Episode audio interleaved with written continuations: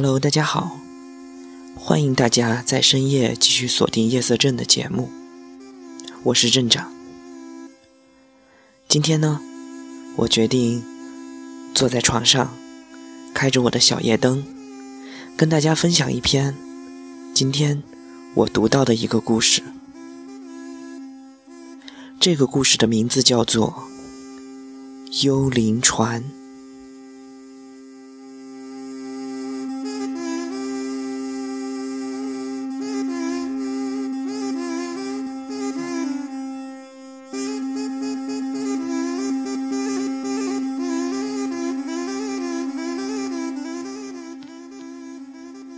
一九五八年春季，华北平原发生了一场大旱灾，小麦几乎颗粒无收，随之而来的又是一场肆意的洪涝，运河暴涨，秋收无望。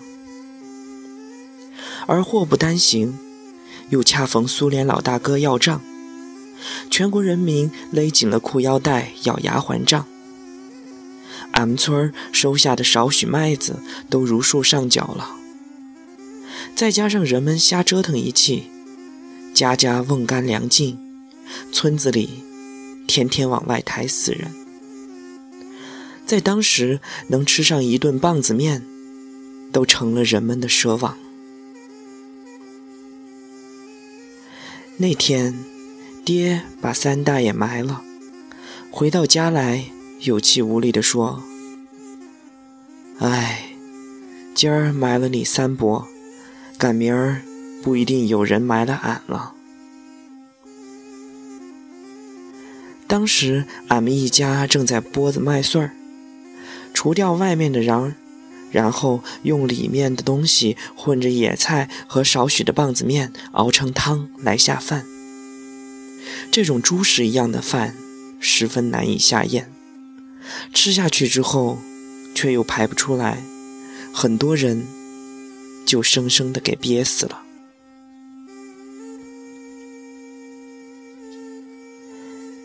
夜幕降临，外面阴雨连绵，叫人感到抑郁难耐。二傻子的二叔突然跑来说：“河里又闹鬼船了。”我一听就来了兴致，从炕上爬起来就想去看看。为了少吃一点东西，爹娘想出的办法就是让我躺着不动，这样消化的比较慢。爹拦住了我，瞪着眼珠子说：“那东西小孩子不许看，那是勾魂的船。”然后娘就怪罪大伯多事，隶属看了鬼船早夭的孩子，什么狗事儿啊。刘柱啊，石墨呀，淘气儿等等，这些孩子都是看了鬼船以后死的。他们有的只有十几岁，有的还要更小一些。其实他们几乎都是饿病的。如今这年头，谁还有兴致去看那个鬼船呢？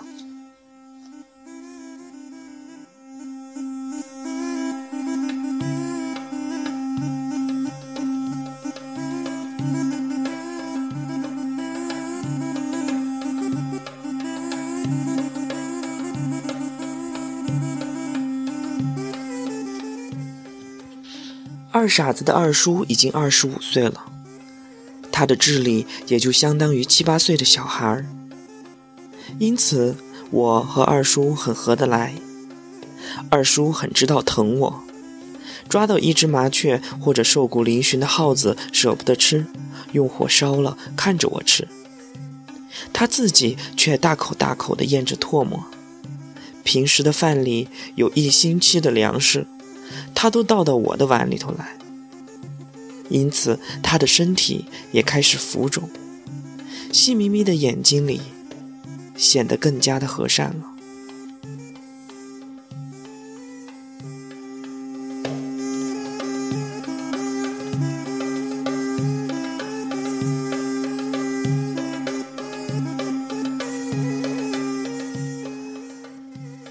突然到了半夜。有一双手猛地扒拉着我的脑袋。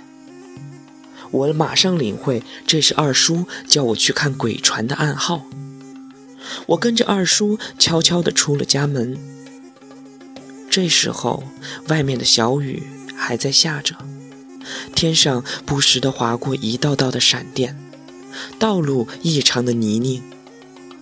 二叔俯下身子说要背我，我说：“二二叔，我自个儿走。”俺们村儿就在运河的边上，一到汛期都能听见河水的咆哮。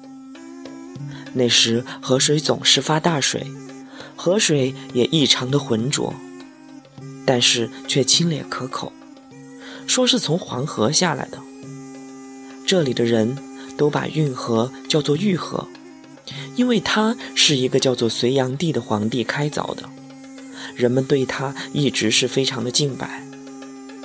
再加上他在每年的阴历六月初都会在河面上出现鬼船，更给他笼罩了一层神秘的色彩。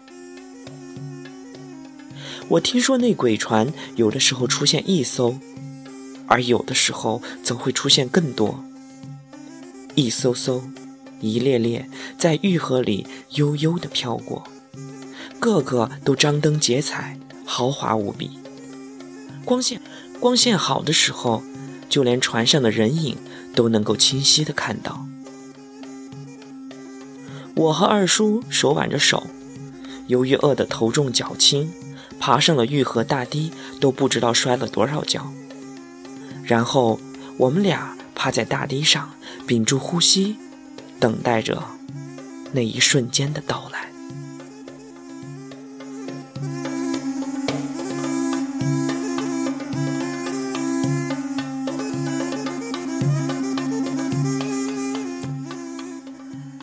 子夜，天地间除了沙沙的细雨声，显得十分的静谧。突然间，玉河的水面一片通明，那是一种不太强烈，而范围却很广的光亮，看不清光源的所在，宛如反射的霞光，透着红晕。紧接着，水面上慢慢的升起了一条巨船的轮廓。船上是三层的楼窗，悬挂着一串串红色的灯笼。透过雨帘望去，隐约看见船头是一条银颈的龙的前身，龙头上也垂挂着一串灯笼。滚涌的水波送来笙箫的乐声和模糊不清的人语，我顿时都看呆了。这是我有生以来看过的最美的东西了。比人们说的电影还要叫人感到稀奇。光亮把二叔那张浮肿的脸印得轮廓十分的清晰，他使劲儿地睁着眼睛，可肿了的眼皮总是睁不开，眉毛向上一挑一挑的。二叔，我小声地说：“那船真好看，上头坐的是啥人呐？”二叔说：“嗯，俺听老人说，那是皇上坐船游河呢。皇上有的时候自个儿坐船出巡，有的时候还带上大船队，达官显贵都跟着，那才叫做气派呢。”我说。可是俺听说这船是鬼船，上头坐的是索命鬼，要是被他们看到了，就把魂给抓走了。二叔说：“鬼哪有福分坐在这样的船呢？他们都被关在地狱里面呢。”好景不长，只见那船渐渐的向着北方驶去。那片光亮也跟随着它慢慢的远去，而慢慢的变淡，忽然之间就消失了。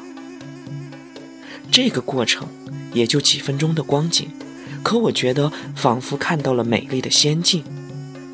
二叔说，要是不下雨，看得还要清楚，连船上的人都会看得到。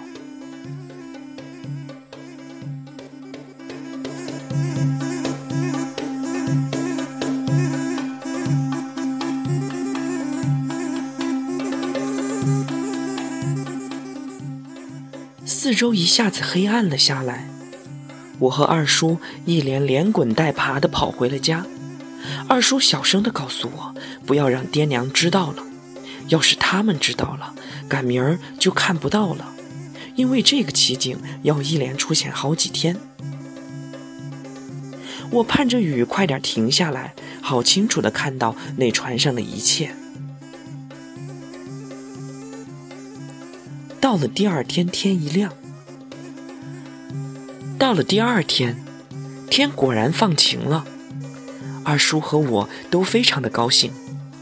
我兴高采烈地告诉二叔，今天晚上还要去看鬼船。二叔示意我不要声张，免得被我爹娘知道了俺们的阴谋。晚上，我苦等苦盼，觉得脑袋被二叔给摇了摇，爬起来看见二叔在地上趴着，已经无力站起来了。我学着他的样子，赶紧就爬了起来。我俩就这样爬到了河堤上。我听见二叔的呼吸就像是拉风箱一样急促，我害怕二叔会死掉，那样的话，往后谁还会跟我一起玩耍呢？二叔，二叔，鬼船出现了！我摇了摇躺在身边的二叔，说：“这回你要看清楚呀，你看上头真的有人呢。”二叔强打起精神，朝着河里望去。嘴里发出惊喜的啧啧的声音，但见整个船身都雕着玉，描龙画凤，流光溢彩。随着他的靠近，船板上的人物更是清晰起来。那是一群穿着华丽古装衣服的宫娥，有的在吹奏，有的在歌舞，众星捧月般的簇拥着一个头戴王冠的男人。他们歌舞升平，饮酒作乐，甚至可以看见里面的琼浆玉液。整桌的美食似乎还散发着迷人的香味儿，上面都是卤猪、烤羊、烧兔，还有数不清的山珍海味陈列在一条长案上，叫人垂涎欲滴。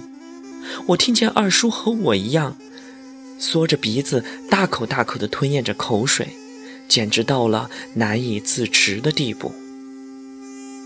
而这个时候，也不知二叔哪里来的那么一股邪劲儿，只见他一跃而起，顺着河堤的斜坡朝鬼船的方向冲去，就像一头饥肠辘辘的野兽，义无反顾地扑向他的绝地。二叔，二叔！我使出全身的力气叫喊着。我看见二叔回了一下头，说。你在那儿等着，俺去给你拿好吃的。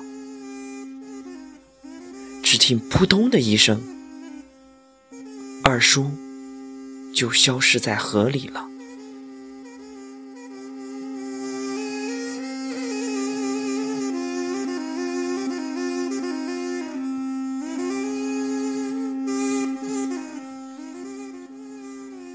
第二天。在玉河的下游找到了二叔的尸体，我看见他高兴地咧着嘴，一脸的笑意。他一定是到了一个幸福的乐园。说来也怪，这天以后鬼船再也没有出现，直到现在玉河干涸了好几十年，但在我的心里，它却好像一直滚涌着汤汤的激流。那是我的傻子二叔流淌的鲜血。